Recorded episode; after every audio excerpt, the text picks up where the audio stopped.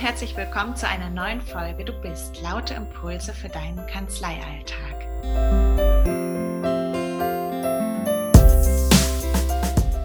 Ich bin heute verabredet mit Daniela Domokosch. Ich hoffe, dass ich das jetzt richtig ausgesprochen habe und werde mit Daniela heute über Digitalisierung sprechen. Nicht nur heute, sondern auch in den kommenden zwei Folgen, weil wir nämlich in der Vorbereitung festgestellt haben, da gibt es so vieles, worüber wir in dem Bereich sprechen können, was es gilt aufzubrechen, sichtbarer zu machen, damit das eben äh, auch gut in der Transformation der Prozesse, die schon da sind, funktioniert. Und wir widmen uns in der ersten Folge der Frage Digitalisierung im Kanzleimarkt und was wir möglicherweise von der Legal Tech-Szene lernen können und dürfen. In der nächsten Folge, jetzt kommt ein kleiner Cliffhanger für dich, sprechen wir darüber, dass die digitale Transformation der unterschiedlichen Prozesse eben auch eine neue Form des Arbeiten braucht ähm, Stichwort New Work an der Stelle. Wir steigen nochmal so ein Stück weit ein. Was ist der New Work ähm, eigentlich für ein Begriff? Woher kommt der? Und die dritte Folge wird sich mit konkreten Ansätzen im Recruiting beschäftigen. Was bedeutet die digitale Transformation im Recruiting? Möglicherweise, das ist ähm, so mein Gefühl, geht es so weit weg in Zukunft von ich suche aus Kanzleisicht hin zu ich bin. Denn das ist das, was, ähm, worum es geht. Es geht um Sichtbarkeit. Es geht darum, ein Gefühl und Werte zu vermitteln, damit ein Arbeitnehmer überhaupt weiß, bei wem er zukünftig arbeiten soll. Aus meiner Einschätzung heraus ist das die zentrale Frage. Und die Art und Weise, wie sich so etwas transportieren lässt, das wird das Thema unserer dritten Folge werden. Wir steigen jetzt aber ein in die heutige Folge. Daniela, ich freue mich wahnsinnig, dass du dir heute die Zeit nimmst. Kannst ja ruhig sagen, wir sitzen heute an einem Feiertag zusammen und sprechen über das Thema. Und ja, was bleibt mir zu sagen? Ich würde mal direkt an dich übergeben wollen. Vielleicht magst du dich selber mal kurz vorstellen. Ja, sehr gerne. Vielen lieben Dank erstmal für die Einladung. Ich freue mich echt total, äh, Teil deines Podcasts und Teil deiner Reise sein zu dürfen. Ich finde die Themen, die du ansprichst, unfassbar inspirierend und auch sehr, sehr wichtig, dass auch nicht nur in der juristischen Szene hinsichtlich Juristen und Rechtsanwälte, sondern auch die, das nicht juristische Personal endlich mal ein Echo findet und auch Themen, die für sie maßgeschneidert dargestellt werden. Deswegen finde ich das, was du machst, einfach grandios und vielen Dank, dass ich da sein darf. Ähm, ja, zu mir als Vorstellung ganz kurz. Ich heiße Daniela, bin gewisserweise Berufseinsteigerin, aber ich nehme mir mal die Chance, mich als Ligatech nennen zu dürfen. Ich gehöre seit zwei, drei Jahren zu dieser Szene mit hinzu, habe einen Blog gegründet zu dem Thema Legal Tech vor drei Jahren und bin eben im Zuge meiner journalistischen, freien journalistischen Tätigkeit mit in diese Szene reingerutscht und habe sie zum Teil auch mitgestalten dürfen, was eine wahnsinnig große Ehre ist in meinem Alter, ähm, ja, solche Menschen zu kennen, solche Bewegungen mitgestalten zu können. Und ich bin vom Hause aus Juristin, das heißt, ich habe das erste Staatsexamen, habe mich aber bewusst gegen das zweite Staatsexamen entschieden und arbeite aktuell im Homeoffice, ähm, sonst geteilt im Homeoffice und vor Ort in Berlin bei einem Legal Tech Startup. Mhm. mhm. Du hast ganz, ganz viele spannende Sachen gesagt. Erstmal tausend Dank für die digitalen virtuellen Blumen zu Beginn. Darüber freue ich mich sehr, weil es natürlich eine wundervolle Rückmeldung auch dazu ist, wenn man so eigene Gedanken hat, warum macht man sowas, das hast du gerade sehr schön auf den Punkt gebracht. Das ist genau der Hintergrund, warum ich das mache, nämlich ein Echo zu schaffen, auch gerade für den ähm, nicht juristischen Bereich in den Kanzleien. Genau, du hast gesagt, du bist im Legal Tech zu Hause, du bist im Grunde genommen da auch so ein Stück weit reingewachsen vor drei Jahren. Ich habe, als ich mich mit dir als Person beschäftigt habe, natürlich festgestellt auf deinem äh, Blog, ne, wo, woher kommst du quasi mit deinem Ansinn, hm, bringst eine hohe technische Affinität mit, gleichzeitig verbindest du das mit dem juristischen. Und ich habe auch was ähm, ja sehr Schlaues im Grunde genommen mitgenommen, nämlich tatsächlich dieser Satz: die Prozesse, um die es ja geht, wenn wir über Digitalisierung sprechen, wenn sie analog nicht vernünftig glatt gezogen sind oder überhaupt existieren, dann werden sie digital nicht besser. Und das bringt so sehr auf den Punkt, womit wir uns vordergründig auch erstmal beschäftigen müssen, ne? damit eben nicht die Gelder, die für Softwarelösungen äh, beispielsweise in die Hand genommen werden, auch letztlich verpuffen. Die Fragestellungen sind aus meiner Sicht, möglicherweise kannst du mir dazu stimmen, im ersten Step erstmal andere, nämlich die, die eine Organisation im Kern betreffen und sich damit beschäftigen, wo stehen wir eigentlich mit unseren Prozessen in den unterschiedlichen Bereichen. Ähm, Genau, wie hast du vielleicht, also es würde mich jetzt einfach nochmal an ähm, oder äh, vordergründig auch interessieren, bevor wir dann auch tiefer einsteigen, wie hast du diese Entwicklung in den letzten drei Jahren erlebt? Ich kann mir vorstellen, das ist gestartet, ähm, letztlich ja wahrscheinlich so ein bisschen wie ein Startup, oder? Irgendwie merken wir, der Bereich, der Markt verändert sich, ich gestalte das jetzt mit und dann hat es aus meiner entfernten Wahrnehmung eine unfassbare Dynamik bekommen in den letzten anderthalb Jahren und durch Corona jetzt nochmal so ein richtiger, es ist so ein richtiger Booster gewesen. Kannst du, hast du da ein Gefühl für dich? Kannst du das beschreiben? Also ich finde, äh, die Liga Tech-Bewegung an sich ist genauso wie in allen anderen Bereichen, zum Beispiel mit der künstlichen Intelligenz auch. Wenn man sich das mal so wirklich anguckt, es ist nichts Neues äh, künstliche Intelligenzen hat man auch schon als Begriff diskutiert, ich glaube vor 20, 30 Jahren, 40 sogar so. Ja. Es heißt halt einfach immer anders. Das ist genauso wie wenn ich Begrifflichkeiten oder Theorien aus der äh, Philosophie nehme, die hat man zum Teil vor 2000 Jahren schon gesagt, die heißen halt jetzt einfach einfach anders. Und genauso ist es, äh, ich meine, Ligatech heißt einfach Digitalisierung des Rechtsmarkts und das kann ich auch schon in den 90er, 80er Jahren, wenn ich einen Rechtsinformatik-Lehrstuhl hatte, oder tatsächlich einen Computer hatte, was ich in die Kanzlei gesetzt habe, auch schon praktiziert haben.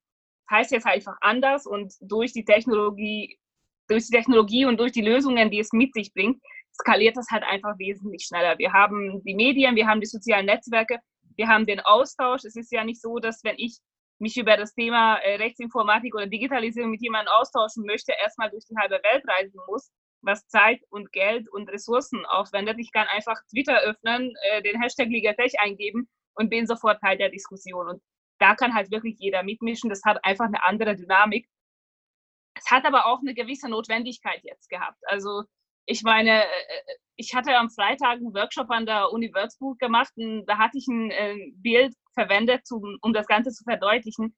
Wenn ich ein, ein Fahrzeug, ein Autobauer und sein Werk anschaue, wie sie heute ausgestaltet sind mit den Roboterarmen, mit den Schweißgeräten, mit den technischen Lösungen, die die Belastung von den Mitarbeitern abnehmen sollen und gleichzeitig angucke, wie ein Anwalt, Anwältin, wie die Gerichte arbeiten, das hat mit der Realität, wie, sie, wie es sein könnte oder wie es eigentlich meiner Meinung nach sein sollte, nicht viel zu tun. Das heißt, wir sind jetzt wirklich an dem Punkt, wo man sagt, es ist einfach überfällig und diese Schritte müssen jetzt einfach passieren. Hm, absolut. Wieso tun sich aus deiner äh, Sicht jetzt Kanzleien, das ist meine Wahrnehmung, auch unterschiedlich, aber äh, im Großen und Ganzen nehme ich das schon so wahr. Die tun sich sowas von schwer, ne, wenn wir an diese unfassbare BEA-Diskussion denken. Und ich weiß, dass es immer noch Kanzleien gibt, die sich ähm, da eher sträuben, nach dem Motto, das hat mit mir irgendwie nichts zu tun. Hast du, kannst du da einen Finger drauflegen? Ich habe letzte Woche ein wahnsinnig tolles Bild gesehen. Da war ein kleines Kind drauf, das war ein Meme im Internet, also politisch zum Teil inkorrekt, aber da war ein kleines Baby drauf mit einem Windel. Und der Spruch, der darüber stand, war, brauchen wir mehr Urgency um digitale Transformation zu betreiben. Und auf diesem Windel gab es dann natürlich entsprechende Zeichen, dass da etwas passiert war in biologischer Hinsicht. Äh, beschreibt man es jetzt einfach so.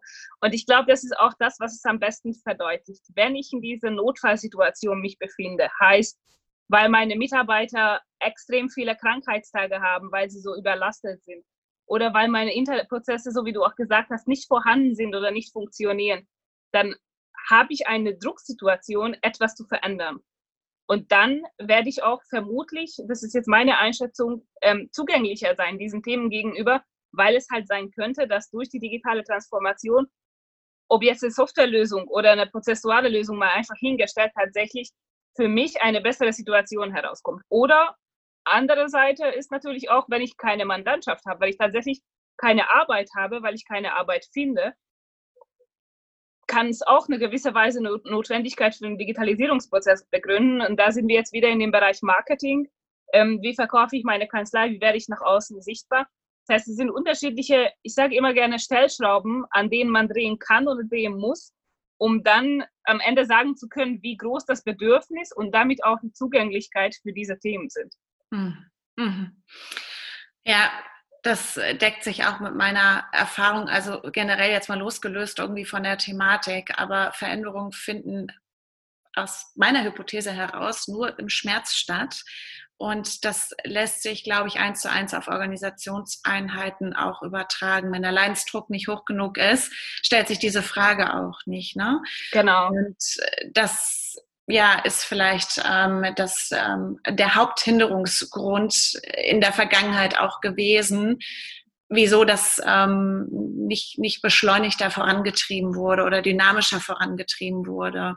Jetzt hat Corona natürlich ähm, das vielen Kanzleien, die da das weit von sich geschoben haben in der Vergangenheit, nochmal deutlicher vor Augen geführt, dass sie da vielleicht auch was verschlafen haben. Ne? Aber das lässt sich ja jetzt auch aufholen. Ich nehme trotzdem noch wahr,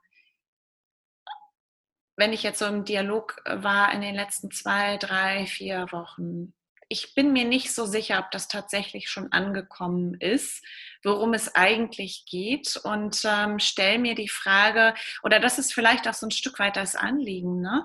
zu sagen, lass uns doch mal aufbrechen, was bedeutet denn eigentlich Digitalisierung? Wie gehen wir eigentlich mit diesem Thema um? Irgendwie merken wir, das passt alles nicht mehr so richtig, was wir hier haben und wir brauchen eine neue Form. Wir wissen eigentlich vielleicht auch schon, dass wir eine Softwarelösung brauchen.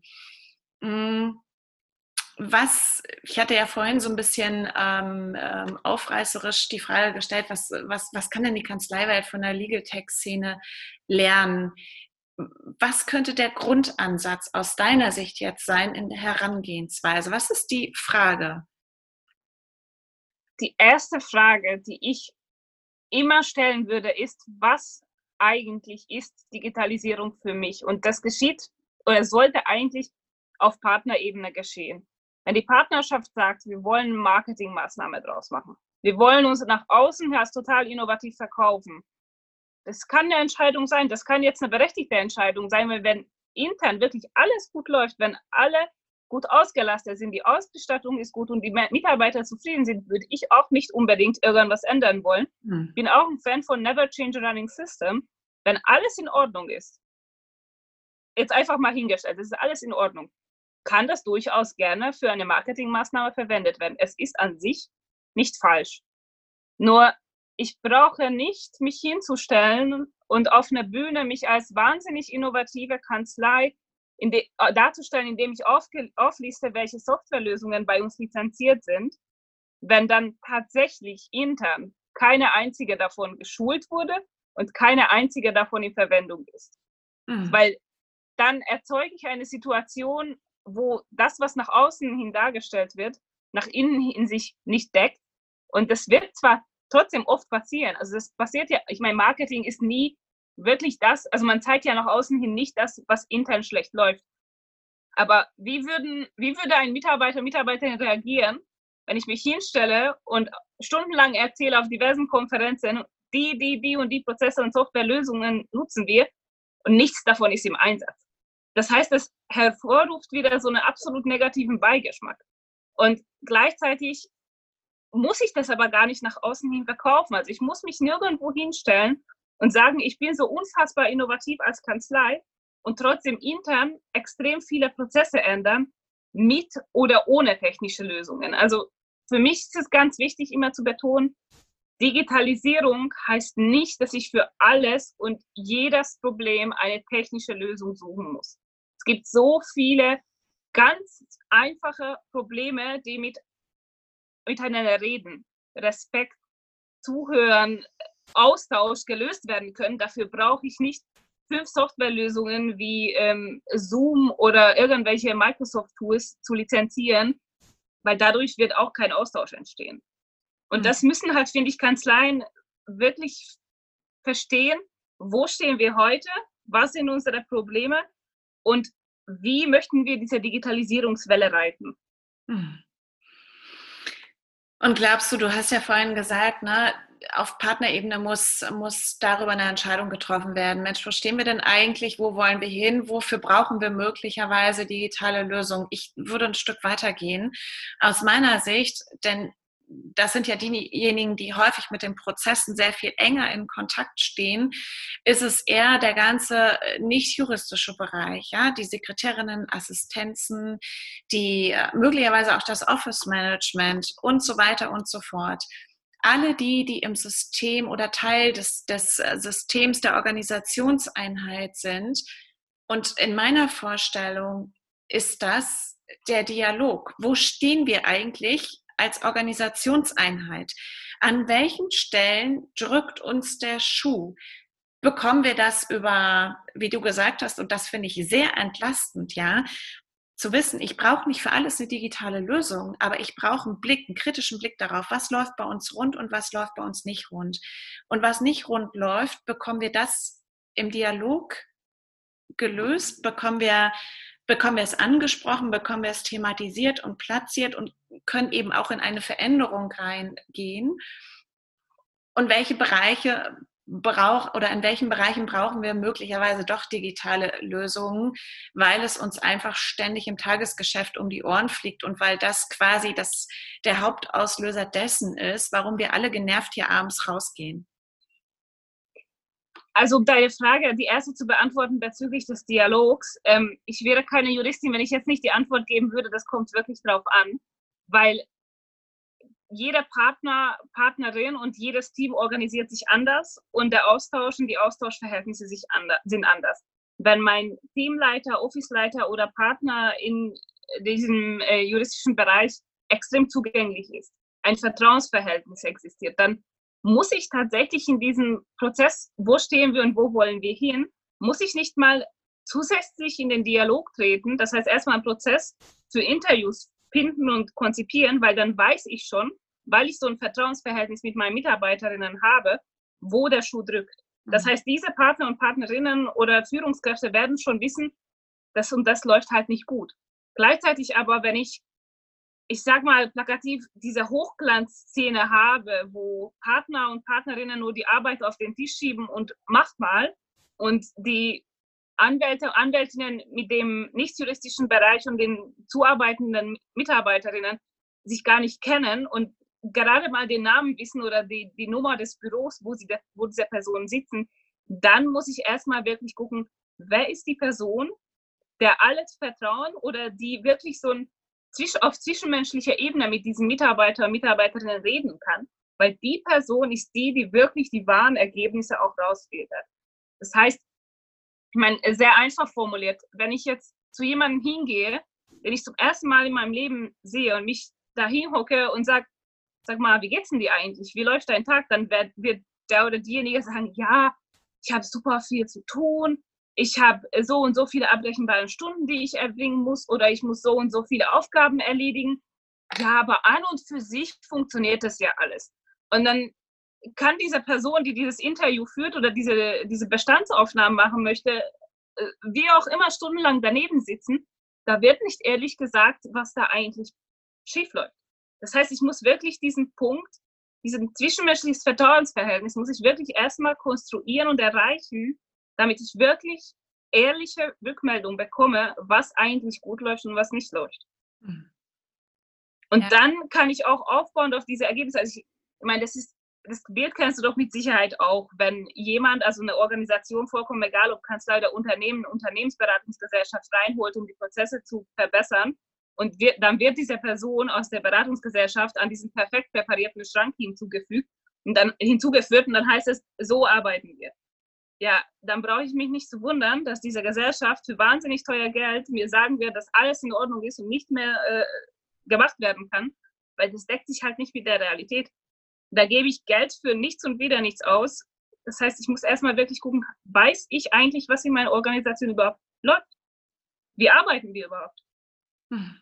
Das sind Fragen, ich meine, ich verstehe es ja auch, ähm, für die Stunden, für die Kosten, die pro Stunde generiert werden, ähm, kann ein Partner mit Sicherheit auch wesentlich andere Sachen machen, die auch tatsächlich nach außen abgerechnet werden können. Aber dadurch habe ich nach innen nicht das Verhältnis, das ich eigentlich brauche.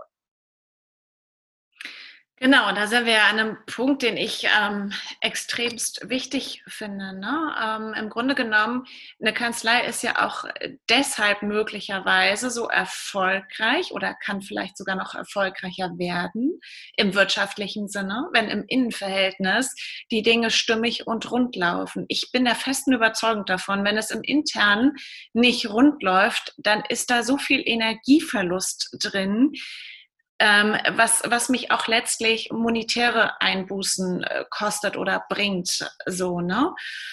Gut, jetzt ist es aber ein Punkt, den für mein Gefühl äh, wir ja häufig schon, also in unterschiedlichsten Diskussionen, unterschiedlichsten Formaten herausgestellt haben. Personal Schrägstrich Führung ist nicht unbedingt das, was Juristen jetzt äh, ans Herz gewachsen ist. Ja, die können andere Dinge und die können sie bestimmt auch brillant, aber mit Menschen umzugehen, so im Eins zu eins die zu führen, was ja auch die Aufgabe ist, wenn ich Partner einer Kanzlei bin, mir darüber Gedanken zu machen, wie nehme ich denn eigentlich meine Mannschaft hier mit?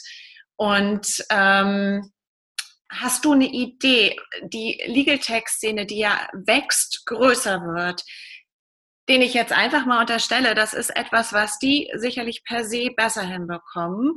Und auch da äh, sind ja Juristen unterwegs. Was, also wie gehen die daran?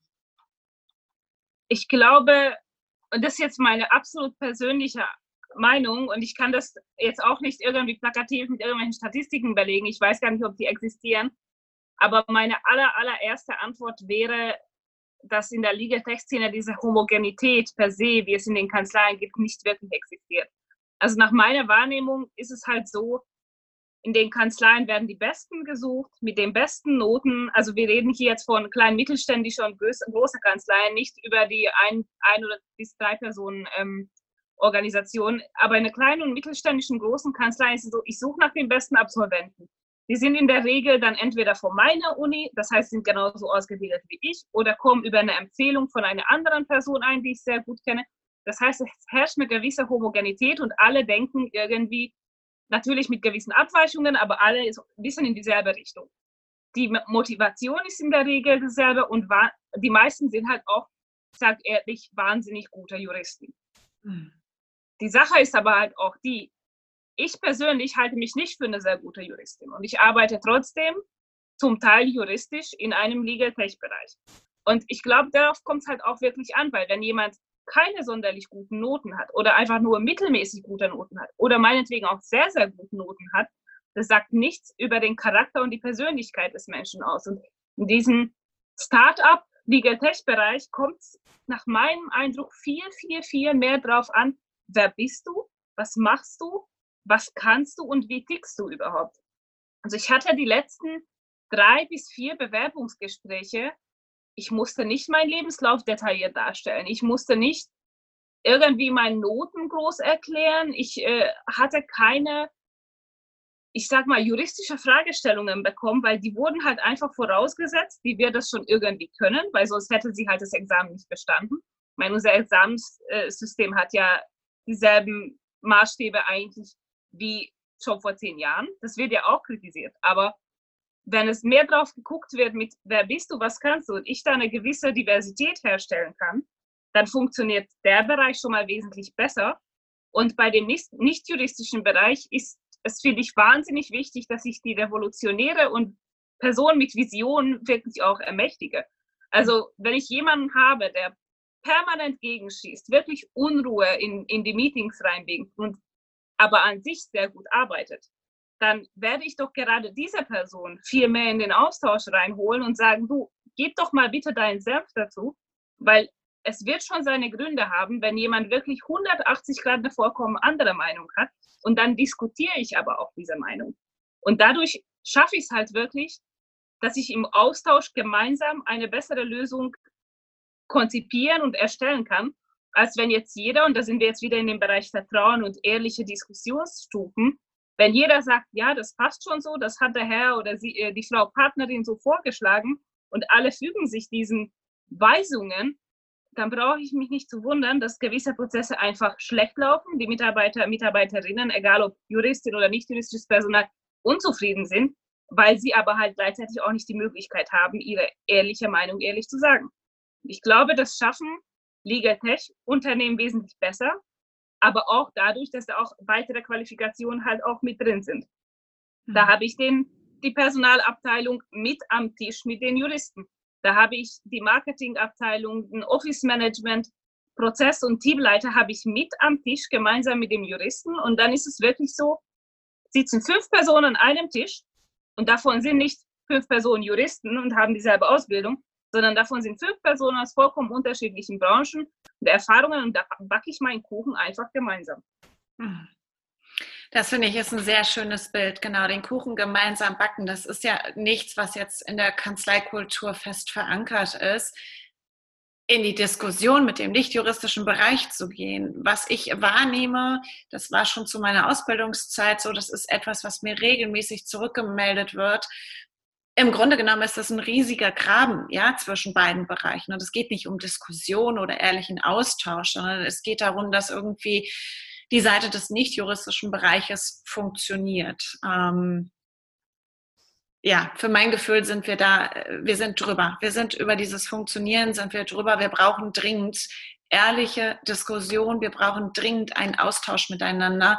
Aber, und da stimme ich dir zu, das setzt natürlich voraus, dass letztlich die Basis stimmt ne? und dass an dem Vertrauensverhältnis also wirklich an dem Vertrauensverhältnis gearbeitet wird. Und zwar nicht sehenden Auges als Einbahnstraße, so wie es Jahrzehnte funktioniert hat. Die Juristen sprechen immer von dem Vertrauensverhältnis zu ihren Mitarbeitern. Ich möchte es mal umdrehen. Da gibt es nämlich auch ein Vertrauensverhältnis zwischen den Mitarbeitern und den Juristen. Und das erlebt für mein Empfinden, und ich gucke jetzt mit der Recruiting-Brille drauf, ne, mit der Personalbrille, erlebt für mein Empfinden an ganz, ganz vielen Punkten relativ früh solche Störungen, dass das, wenn man ehrlich ist, eigentlich häufig zerstört ist. Gut, die Konsequenzen kennen wir dann alle, ne? Ähm, die Kanzleien, in der regelmäßig äh, Kündigungen über den Tisch gehen und so weiter und so fort. Ähm, ja, wenn du, wir haben es jetzt quasi einmal ähm, eruiert, ne? woran könnte es möglicherweise eben auch liegen? Wenn wir drauf gucken mit so einer Mixtur, was, was braucht es denn oder was könnte ein Lösungsansatz sein? Was könnte unterstützen an der Stelle? Weil ich eben auch glaube, dass es in vielen Fällen nicht vorhandene Ressourcen sind, über die wir da sprechen. Das ist gar nicht ausgebildet und entwickelt. Es ist so ein bisschen, als wenn ich ewig von einer Sprache spreche, die erstmal erlernt werden muss.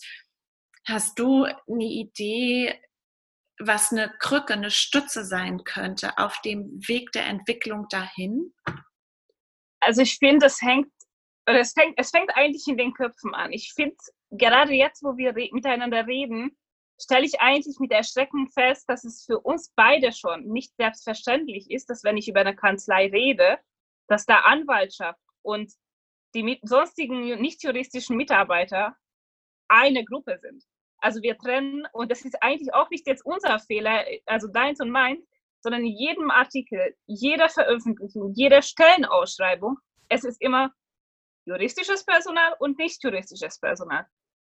Wo ich mir denke, ja, das juristische Personal holt das Geld nach innen, von außen. Und das nicht juristische Personal ist der interne Dienstleister und der ermöglicht überhaupt, dass die Juristen arbeiten können. Das heißt, es funktioniert weder ohne das eine noch das andere.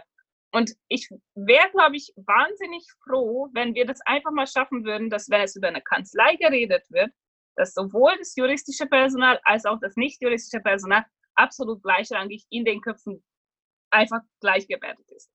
Ähm, und dann fängt es, finde ich, auch damit an, kenne dein Personal. Also wirklich, wenn ich als Partner, Partnerin meinen Büroassistenz rekrutiere über die Personalabteilung oder wie auch immer, weiß ich eigentlich, wer in der Personalabteilung sitzt? Weiß ich überhaupt, was sie können? Oder schreibe ich jetzt einfach in so 0815 äh, Ausschreibung hin, was so ein, so ein Personal überhaupt kann und gehe gar nicht in den Bewerbungsgespräch rein, weil es mich nicht interessiert, weil Assistenz werden schon alles, alle dasselbe können.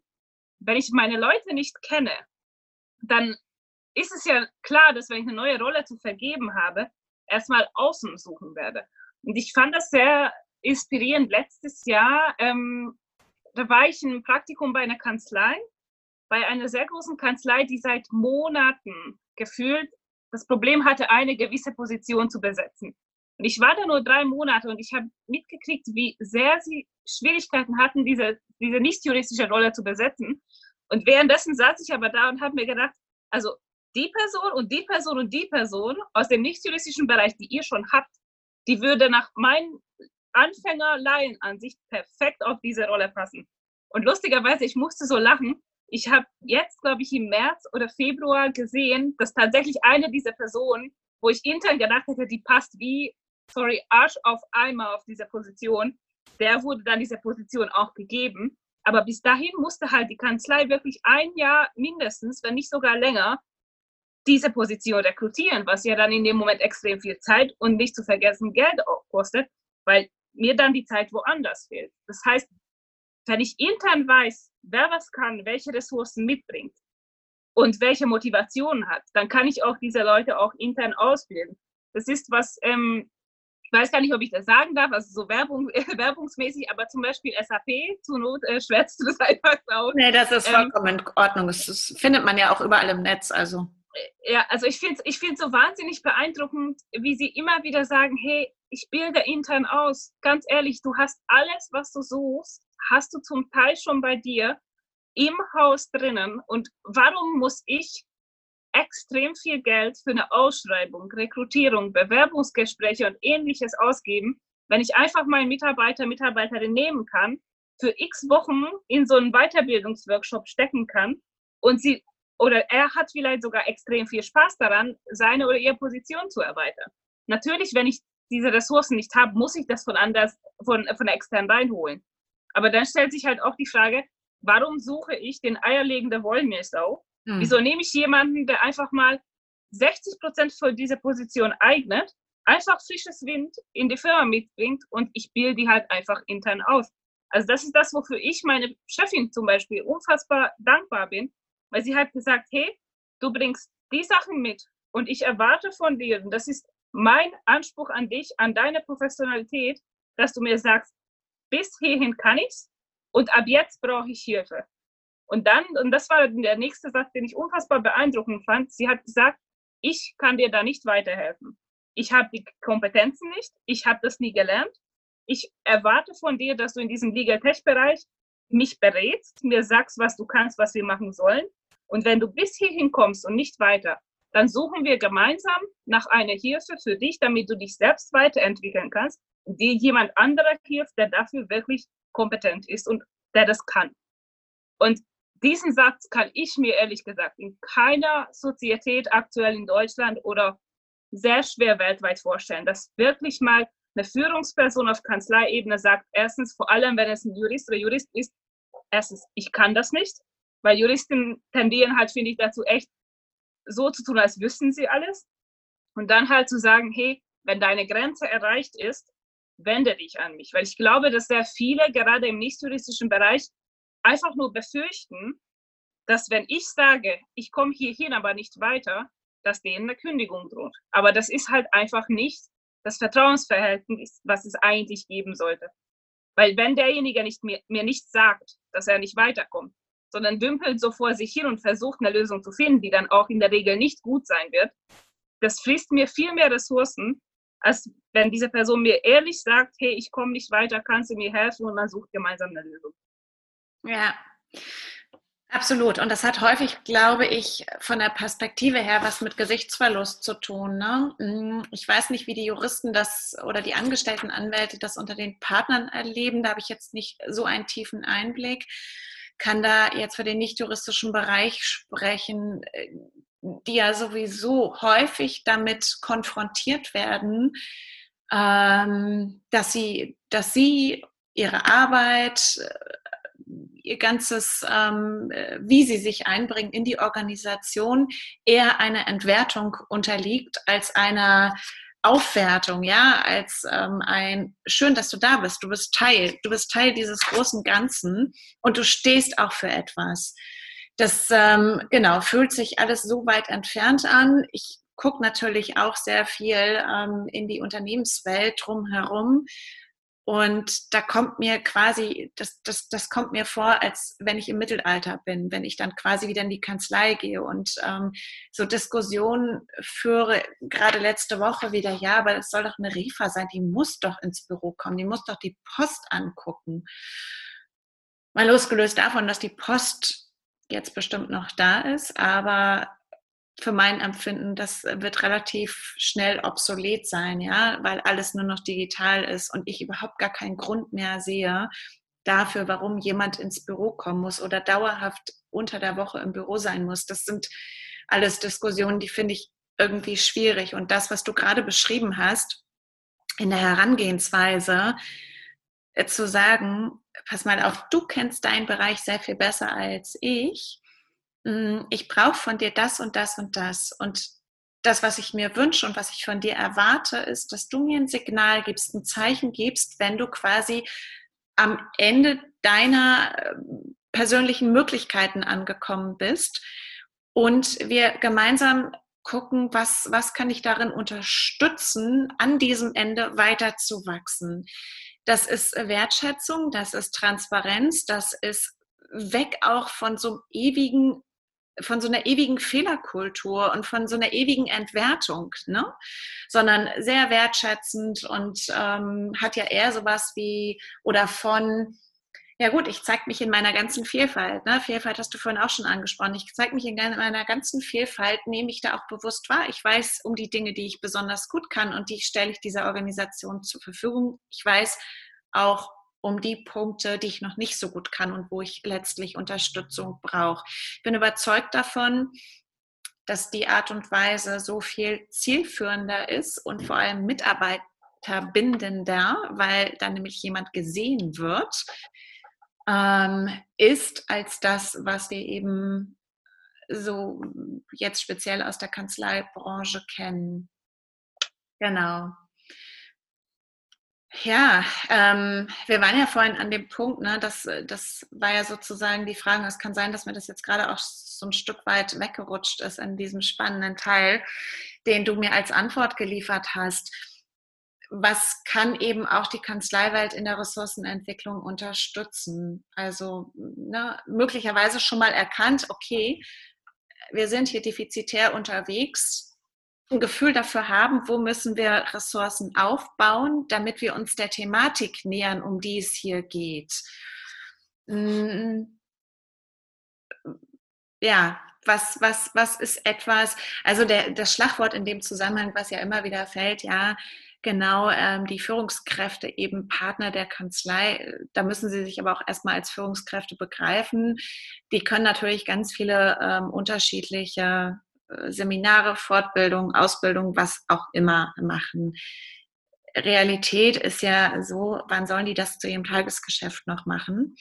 Das ist schön und da kann man sich, finde ich, sehr bewusst ja die Frage stellen, ähm, okay, wofür bin ich denn jetzt hier eigentlich angetreten? Dafür, dass ich der perfekte Personaler werde? Oder kann ich nicht einfach der perfekte Jurist weiterhin sein? Aber dann braucht es eine Entzerrung auf Organisationsebene. Ne? Also man anfängt darüber nachzudenken, gut, wenn ich doch ein Bewusstsein habe darüber oder vielleicht schon an dem Punkt stehe, dass ich das alles gar nicht mitbringen kann und leiste und dass ich mir da unfassbar viel erstmal aneignen müsste könnte ich mir ja vielleicht auch Menschen heranziehen, entweder aus dem eigenen, aus der eigenen Organisationsstruktur, die mich da entlasten und die da richtig viel Spaß dran haben.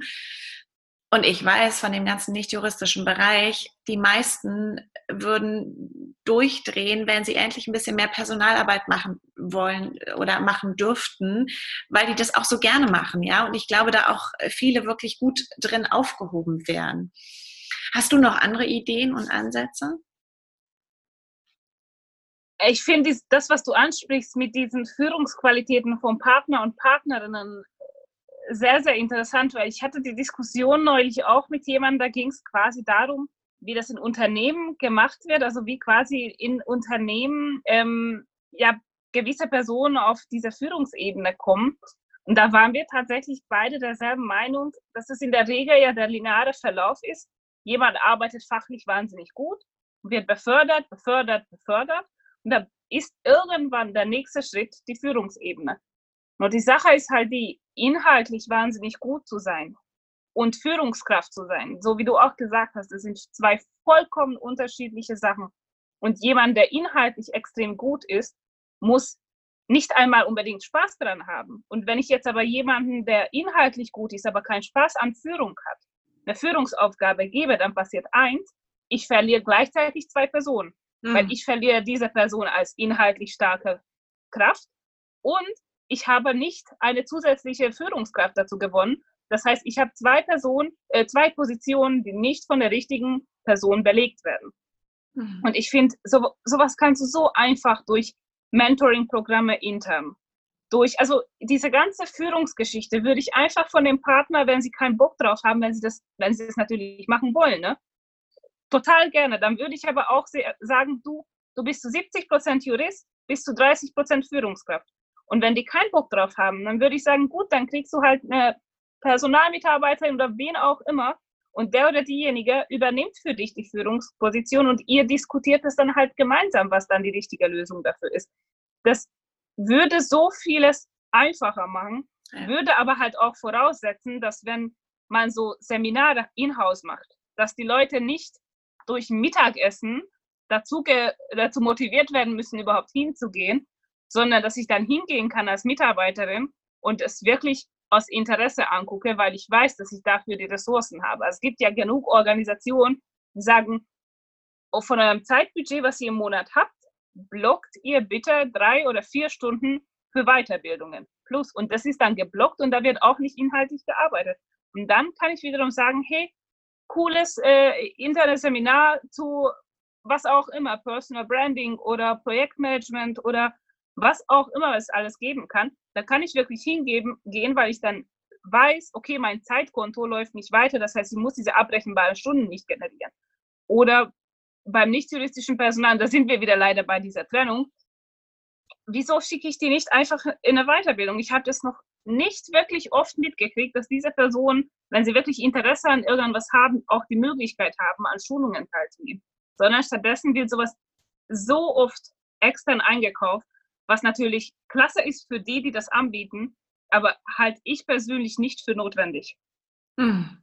Mhm. Und vor allem, wenn ich jemandem die Chance ermögliche, mit mir weiterzuwachsen, hast du selber auch gesagt, der oder diejenige wird nicht kündigen. Der oder diejenige muss ich dann nicht mit einem Vertrag irgendwie für drei Jahre dazu zwingen, weiterhin für mich zu arbeiten. Weil wenn er oder sie sagt, hey, ich habe die Interessen, mein, meine Sozietät fördert mich dabei, der, der oder diejenige wird freiwillig bleiben.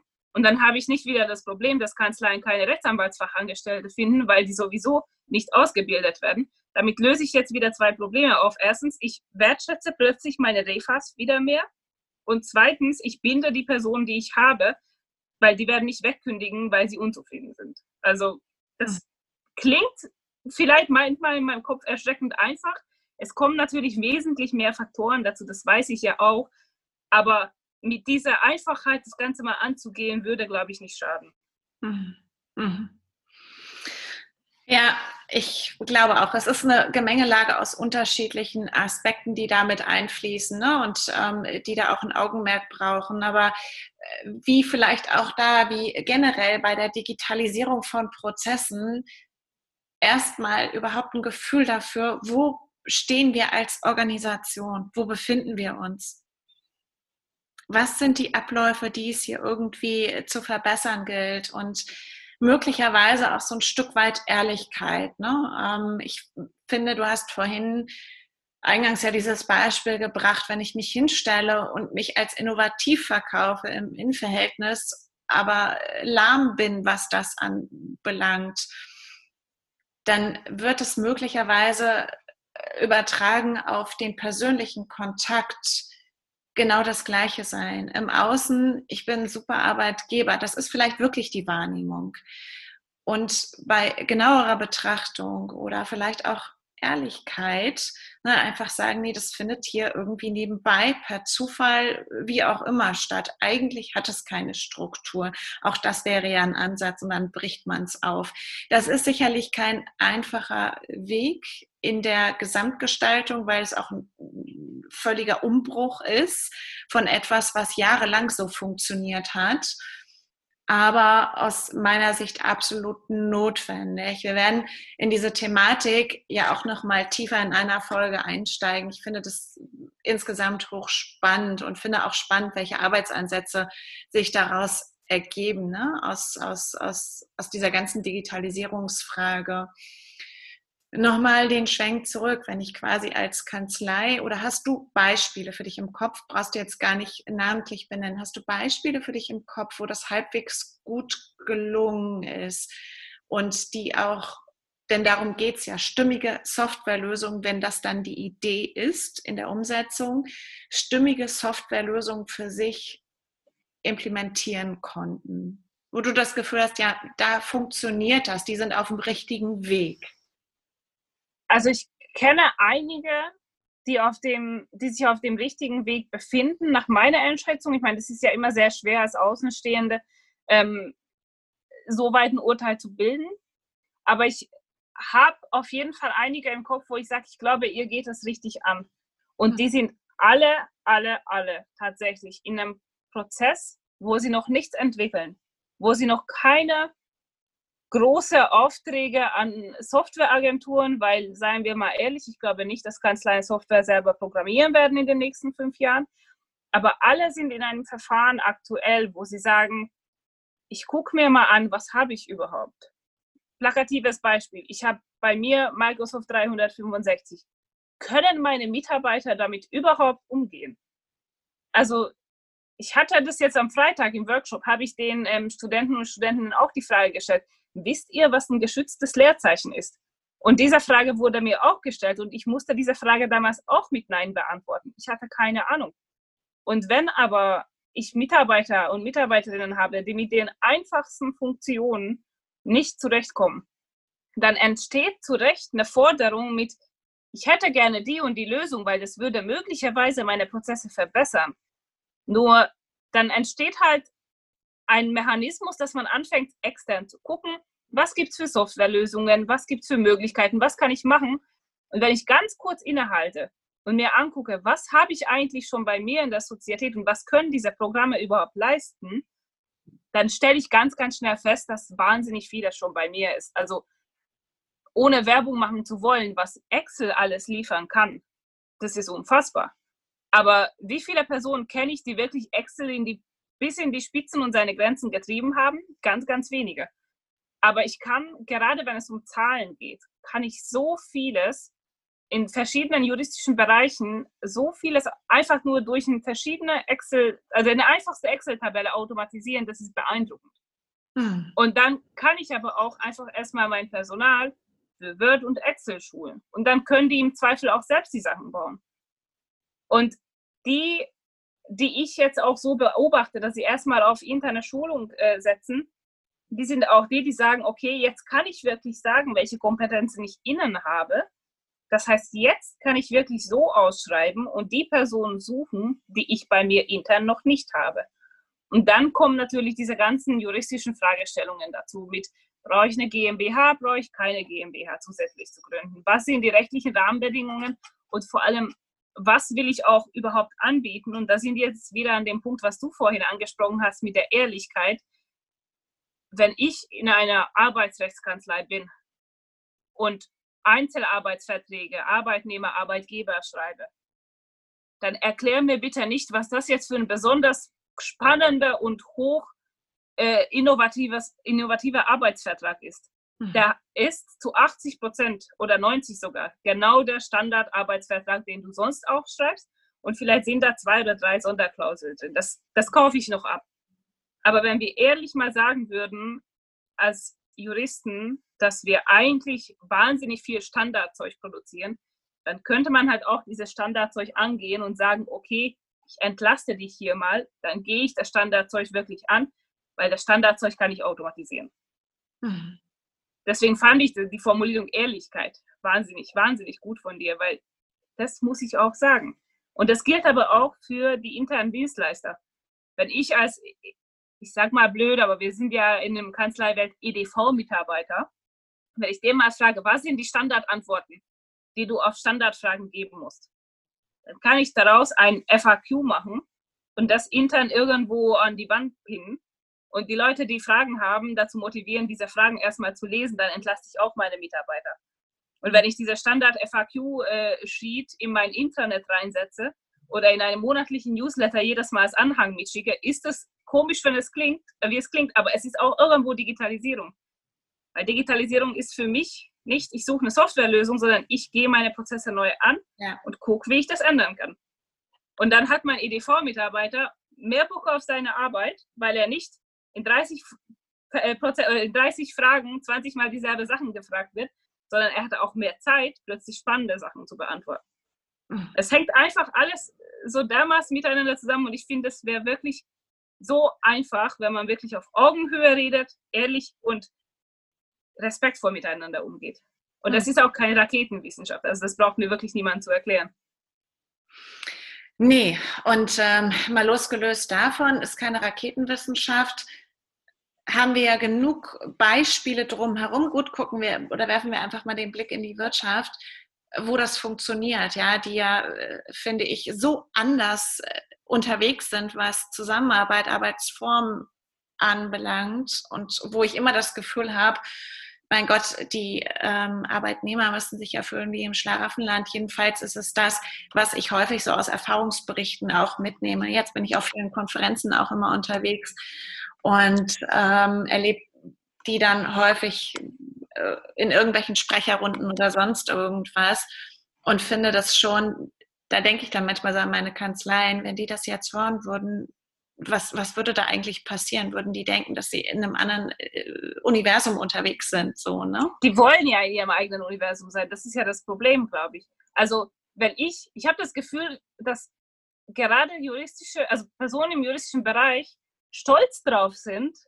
nicht IT-affin zu sein, stolz drauf sind, in ihrem mittelalterlichen Verhältnis gefangen zu sein, weil das gehört wohl irgendwie mit zu diesem Standing. Und das ist, glaube ich, auch so ein bisschen das Problem es ist natürlich unfassbar schwierig, wenn ich als Kanzlei seit 30 Jahren auf dem Markt existiere und mir ein gewisses Bild aufgebaut habe und diesen Heritage einfach mitschleppen muss. Da hat eine, eine Startup, die vor drei Jahren entstanden ist, aus Silicon Valley von 20-Jährigen, die einfach kein Heritage, kein gar nichts haben, die können machen, was sie wollen, weil im Zweifel verschwinden die. Es rechnet eh jeder damit, dass sie scheitern. Dann habe ich vollkommen andere Möglichkeiten. Und ich, ziehe da immer sehr gerne die Parallele dazu, wenn es heißt, ähm, ein Unternehmen muss viel mehr auf die, auf die Umwelt achten. Ja, nur gewisse laufende Prozesse plötzlich auf umweltfreundlich umzustellen, kostet so unfassbar viel mehr Zeit, Aufwand und Ressourcen, als wenn ich eine neue Firma bin, noch gar keine Prozesse habe und einfach von Anfang an alles richtig machen kann. Nur die Sache ist die, und da sind wir jetzt genau in dem, in dem Bereich zwischen den beiden. Kanzleien haben in vielen Bereichen noch keine Prozesse. Das heißt, die stößen jetzt auf diesen, dieses Spannungsfeld von, ich habe mein Heritage, ich muss mich darstellen, wie ich bin, aber gleichzeitig hätte ich auch zum Teil einen Startup-Charakter, weil ich da und da keine Prozesse habe. Und das ist schwer, das, das gebe ich auch absolut zu, das ist schwer, das ist auch nicht einfach, aber ich habe noch nicht gemerkt, dass eine Kanzlei negativ angelastet werden würde, wenn die etwas ausprobieren und das scheitert und die es halt einfach entweder reflektieren und nach außen als gescheitert kommunizieren oder wenn die es dann einfach sein lassen und weitermachen, als wäre nichts passiert. Das geht ja beides. Klar, natürlich kann man über Fehlerkultur reden und es gibt ja diese Bewegung, man soll ja Fehler feiern.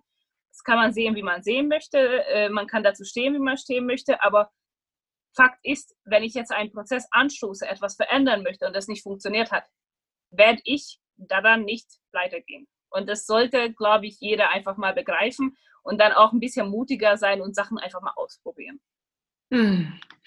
Kann ich alles, kann ich alles so unterschreiben und ich wage oder ja, nee, würde noch mal ganz kurz anknüpfen an das, was du eben gesagt hast zum Schluss, dass selbst wenn man scheitert mit irgendeiner Idee oder mit irgendeinem Veränderungsversuch, ich behaupte, dass selbst dieses, dieser, dieser ähm, Versuch quasi, der dann gescheitert ist, dazu führt, sich auf einen weiterentwickelten Weg zu begeben und ähm, im Zweifel auch ein Team mehr zusammenschweißt, weil nämlich die Idee ist, irgendwas funktioniert hier nicht rund und wir müssen daran, wir müssen uns dem Ganzen annehmen.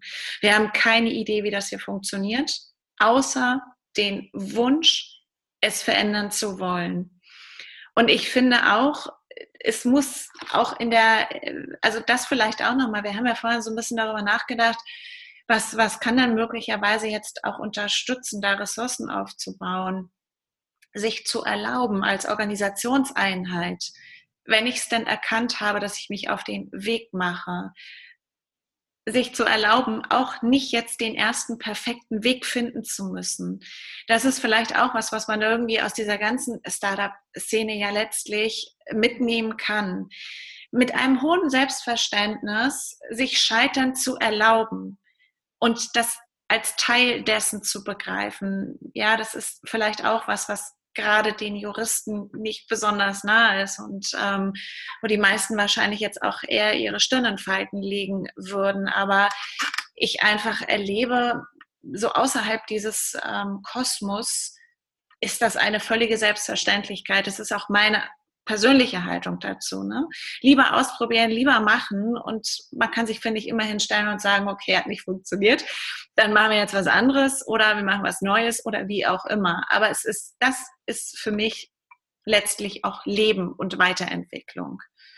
Nicht ja, absolut fort die perfekte Lösung im Kopf zu haben und darauf zuzusteuern und mich irgendwie tot zu denken daran, wie die perfekte Lösung aussehen könnte, sondern eben ins Handeln zu kommen, mit einer Selbstverständlichkeit eben auch scheitern zu dürfen.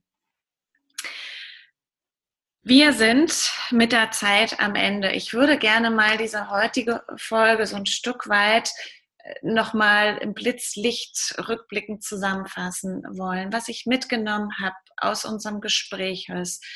Digitalisierung ist nicht die Übersetzung dessen, dass wir jetzt jeden Prozess, den wir schon haben in der Kanzlei, digital abbilden müssen, sondern es ist im ersten Schritt erstmal die Frage, wir müssen miteinander ins Gespräch kommen in einer Organisationseinheit.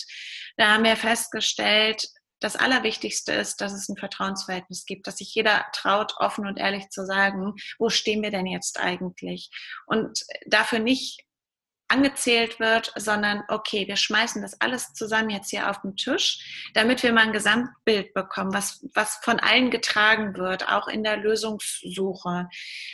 Ich habe mitgenommen, Digitalisierung bedeutet im Grunde genommen auch für die Kanzleiwelt überhaupt Prozesse und Strukturen mal einzuziehen, weil viele Bereiche völlig strukturlos laufen. Sie laufen irgendwie. Bei genauerer Betrachtung muss man sagen, Prozesse liegen da nicht wirklich hinter. Und das ist vielleicht die Hauptaufgabe auch im ersten Schritt. Das, worüber wir auch gesprochen haben, worüber wir uns Gedanken gemacht haben, Mensch, wie kann denn das eigentlich vielleicht auch alles ein bisschen leichter werden und nicht so schwer wiegen? Ne? Digitalisierung aber ich für mein Gefühl, das, das schwebt immer wie so ein Damoklesschwert. Das ist so das große böse Schwert der Digitalisierung. Wenn ich, äh, hatte ich ja vorhin auch schon gesagt, wenn ich an diese ganze Bär-Diskussion denke, rauf und runter, bis man da ins Handeln gekommen ist und diese Häme im Netz, ja, ja, jetzt funktioniert es wieder nicht und so weiter und so fort.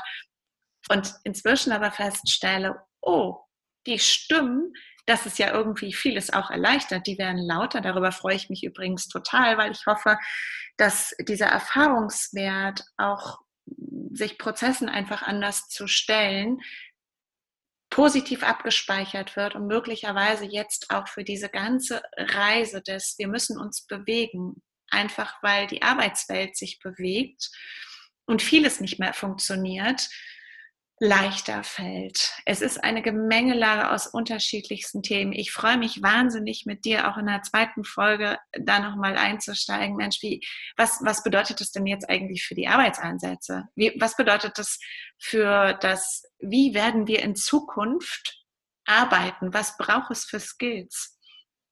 Und vielleicht können wir uns beide intern für die nächsten beiden Folgen darauf einigen, auch um eine Signalwirkung zu setzen. Das finde ich total spannend, dass du das jetzt auch nochmal so gesagt hast.